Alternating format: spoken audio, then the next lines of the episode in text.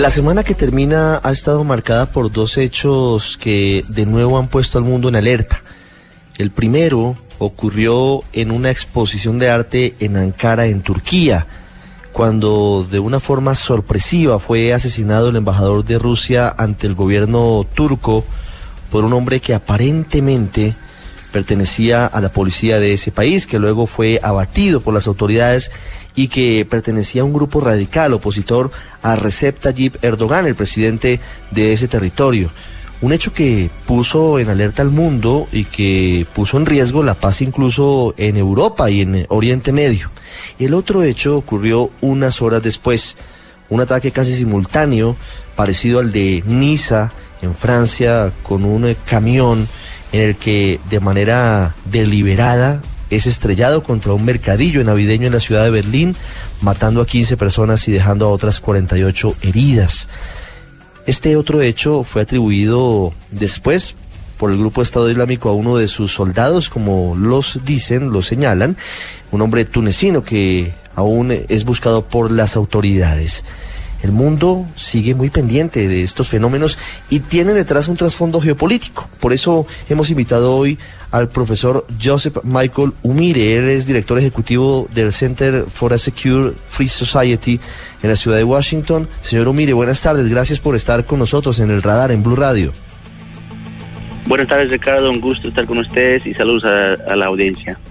¿Cómo podemos interpretar la coyuntura de estos dos nuevos hechos terroristas, actos violentos que han causado gran conmoción en el mundo a pocos días de finalizar este 2016? Sí, es una pena en realidad y desafortunadamente estamos terminando el año donde empezamos el año, en realidad con, ataques terroristas y diferentes ah, movimientos de yihadistas ah, en Europa, Medio Oriente y, alrededor del mundo. Uh, esto es un fenómeno que está creciendo demasiado. Uh, hay, un crecimiento de uh, más que un incremento de más de 500% desde 2010 en este tipo de ataques terroristas manejados por grupos de, de jihad. y eso es algo que va a crecer en 2017 y no creo que va a desunir. Eh, y lo que pasa, lo que estamos viendo es la logística que están utilizando estos grupos y ya no están, ah, digamos, es menos uh, sofisticado, están utilizando diferentes herramientas, como en el caso de Alemania, ahora están usando camiones, no necesariamente armas. Un camión es más fácil conseguir que una arma en, muchos países. Ah, en, términos de logística. Entonces, eh, los terroristas están volviendo más adeptos, um, más rápidos y, y, y, eso estamos viendo en todo el mundo. Señor Umire, lo que dijo el policía aparentemente que mató el hombre responsable presuntamente del asesinato del embajador Andrei Karlov, el embajador de Rusia ante Turquía, luego de haber cometido este ataque, de haber cometido este atentado, a grito completo allí en la galería, es no olviden Alepo, no se olviden de Siria. Esa motivación del involucramiento de Rusia, en eh, la batalla que ha emprendido Bashar al-Assad en contra de las fuerzas rebeldes, eventualmente del Estado Islámico en esa ciudad, en Alepo, puede haber llevado y puede llevarnos a una mayor inestabilidad como consecuencia de estos bombardeos y de tal forma que podría incluso llevar a asuntos más graves que este? Sí, sí, el problema en Siria es que hay muchos intereses con diferentes uh, gobiernos, con diferentes acciones que están tomando y no todo está en coherencia. Uh, tienes a Rusia, a China, Irán, uh, que están apoyando al gobierno de Bashar al-Assad.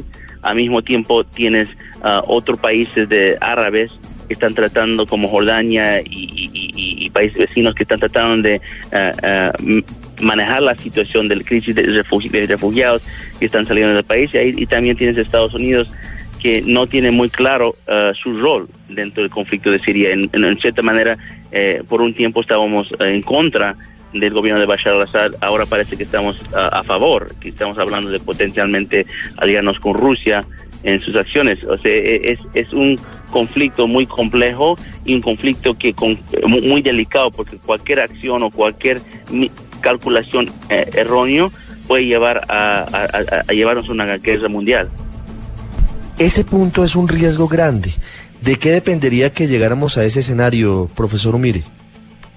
Mira, tienes, acabo de nombrar por lo menos cuatro potencias del mundo, ¿no? China, Rusia, Irán y Estados Unidos que efectivamente tienen ah, eh, componentes militares en Siria. En cualquier caso que hay un ataque parecido a, lo que está pasando en Turquía cuando hay, digamos, un enfrentamiento, un tipo de operación que ha ido mal y digamos que Estados Unidos uh, por accidente o, puede ser por propósito, ah, ataca a Irán en Siria, esto puede provocar un conflicto. Ah, si al revés, Irán ataca a Estados Unidos o Rusia o China, e, esa combinación es muy polémico porque estos países tampoco se coordinan ni comunican. Los únicos dos que realmente están coordinando es Rusia e Irán. Rusia e Irán están compartiendo información, inteligencia y están trabajando de una forma simultánea, mientras tanto los otros están en espacios vacíos y Alepo es como eh, el epicentro de ese problema porque Alepo está completamente destrozado y es, y es el epicentro del problema de los refugiados que están saliendo por todo el mundo. Desafortunadamente, esa cadena de refugiados que está saliendo de Siria está siendo infiltrado por extremistas yihadistas, uh, mayormente Estado Islámico, ISIS, y eso eh, construye otra vulnerabilidad mundial que lo está sintiendo en Europa. De nuevo se evidencia el fracaso de Naciones Unidas en un escenario como el de Alepo, que es comparado al de Srebrenica o al de Ruanda o al de Angola? Sí, bueno, es comparado en el sentido que, que, hay una crisis humanitaria, eso sí. Pero en, en este momento, hay, eh, según las Naciones Unidas, hay más de 60 millones de refugiados en el mundo. Eso es un número que supera lo que el nivel de refugiados que había después de la Segunda Guerra Mundial. O sea, es, es, el máximo número de refugiados que ha tenido eh, eh, el mundo en este momento. Y eso te significa algo, eso te significa una inestabilidad mundial, no solo en el Medio Oriente, hasta América Latina también por otros factores, pero hay una inestabilidad mundial que solo favorece a los terroristas. Porque lo mismo que hizo la Unión Soviética en su momento usando refugiados como herramienta para infiltración de espías, ahora lo están usando para infiltración de terroristas y eso y es y ese y ese factor uh, no solo afecta a los países que, que obviamente los refugiados van a ser uh, aceptados pero afecta a los refugiados mismos porque su reputación de ese programa de refugiados la posibilidad de que eh, otro país les acepten se limita si los terroristas uh, le, le, le hacen quedar mal lo que ocurrió en Alemania, de otra parte, muestra, como usted decía, la fragilidad de los sistemas de seguridad ante el uso de armas no convencionales, elementos que en la vida cotidiana no tienen por qué ser peligrosos en la teoría, como el uso de camiones para atropellar eh, centenares o decenas de personas. ¿Cómo se puede llegar a algún tipo de control cuando estamos hablando de, de una cantidad de escenarios complejos y que se entrecruzan? Los refugiados de Alepo, la mayoría de ellos gente de bien, pero que eventualmente pueden ser infiltrados por extremistas. La segunda generación de descendientes de hombres y mujeres árabes en Europa que no se lograron eh, acoplar a la vida occidental y que crecieron con resentimiento. ¿Cómo controlar tantas variables? Eh, Europa tiene dos problemas muy grandes. Uno es eh, que ahora se está viendo con, con, más, ah, con, más hechos, tiene una falta de voluntad política a este tema.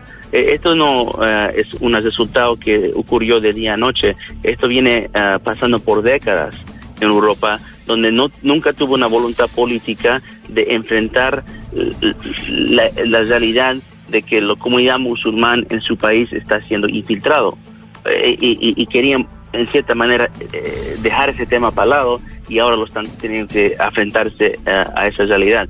Lo otro es que eh, eh, en, países como Alemania, Francia, Bélgica y muchos otros países, hasta este mismo país, no, no solo los refugiados, no solo los individuos que están migrando a esos países, que eh, los extremistas que están viajando porque les puede causar daño, son las ideas las ideas que, que viajan no, no, no por tierra o, mar, que viajan por la, lado cibernético.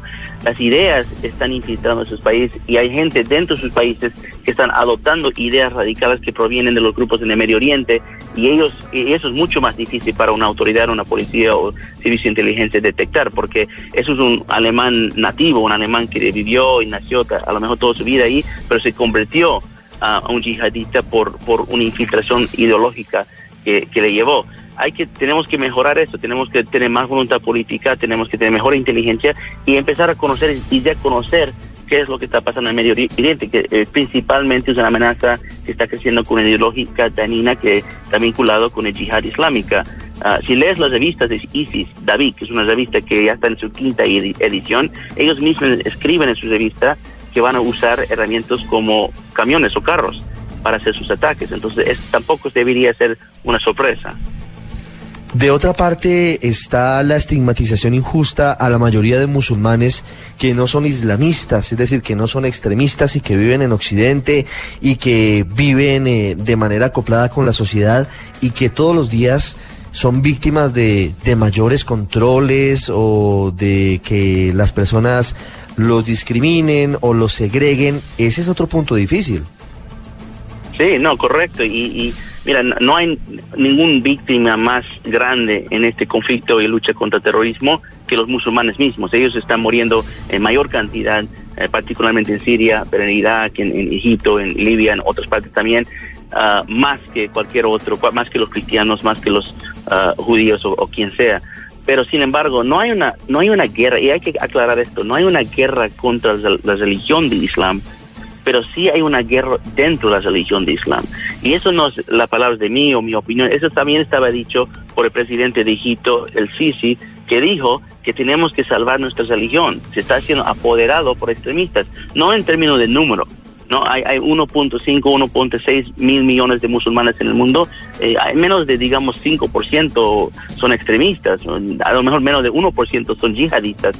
Sin embargo, esos 1% o 5% están captando el poder, el poder político, el poder uh, ideológico.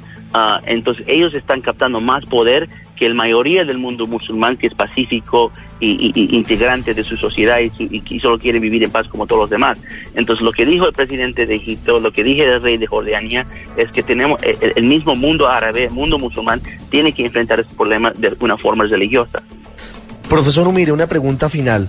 A todo este cóctel explosivo que pareciera hoy no tener una salida en la geopolítica mundial, se suma el 20 de enero del año entrante, es decir, en poco menos de un mes, la llegada de Donald Trump a la presidencia de Estados Unidos. ¿Eso cómo podría incidir en todo esto que está ocurriendo? Mira, eh, eh, el presidente electo Donald Trump ha formado un equipo de seguridad nacional que es uno de los mejores equipos que hemos tenido en esta última, bueno, en este siglo, digamos, siglo XXI. Tiene un general que es un, general eh, de los mejores que tenemos eh, en, los servicios, uh, que fue eh, comandante de, eh, en Irak, uh, que conoce muy bien el Medio Oriente y las amenazas que se enfrentan. Eh, tiene otro general que, que ha manejado el Comando Sur y todas las amenazas que están proveniendo de América Latina y cómo los extremistas islámicos también quieren utilizar América Latina para usarlo como puerta de entrada así al norte de América, Estados Unidos y Canadá. Y también tiene otros asesores que les están dando mucho apoyo interno. No solo tiene que ver con el presidente electo mismo, obviamente él, él, es, él, va a ser el, presidente, va a tomar las decisiones, pero es la primera vez que tenemos un presidente que no tiene servicio militar ni experiencia uh, gubernamental en el gobierno. Entonces él va a depender de sus asesores y sus asesores son personas uh, que vienen de diferentes campos de seguridad que uh, saben esas amenazas y no solo lo saben, pero han derrocado a grupos extremistas en su carrera anteriormente, incluyendo a ISIS cuando era Al Qaeda en Irak, eh, cuando estaba en Irak. Eh, estos son las mismas personas, los mismos generales que derrocaron ese grupo eh, en ese entonces. Pero después con unas consecuencias que el mundo ha considerado pues no positivas, han sido muchas las críticas, ¿no? Claro, no, hay, hay muchas críticas, hay muchas cosas en su retórica que yo creo que hay que mejorar Uh, una cosa es la campaña, yo, yo espero que la retórica durante su mandato como presidente va a ser diferente a su retórica cuando estaba tratando de ganar la presidencia, eso, eso, eso creo que muchos esperan acá. Uh, yo creo que él entiende bien que no hay una solución al, conflicto de lucha contra el terrorismo sin uh, una coalición, no de Estados Unidos, una coalición de países árabes. Y, y, y, y yo espero que lo están formando esa coalición ya mismo. Ah, pero lo que yo digo es, yo no dependo mucho del, perfil del presidente electo, yo más ah, conozco el perfil de sus asesores y, y me dan ah, un, sentido de seguridad y optimismo porque son personas que tienen más que 30 años de experiencia en estas cosas y son muy preparados. Profesor Joseph Michael Umire desde Washington, gracias por estos minutos en el radar en Blue Radio y le deseo una feliz Navidad. Gracias Ricardo, un feliz Navidad a ti también.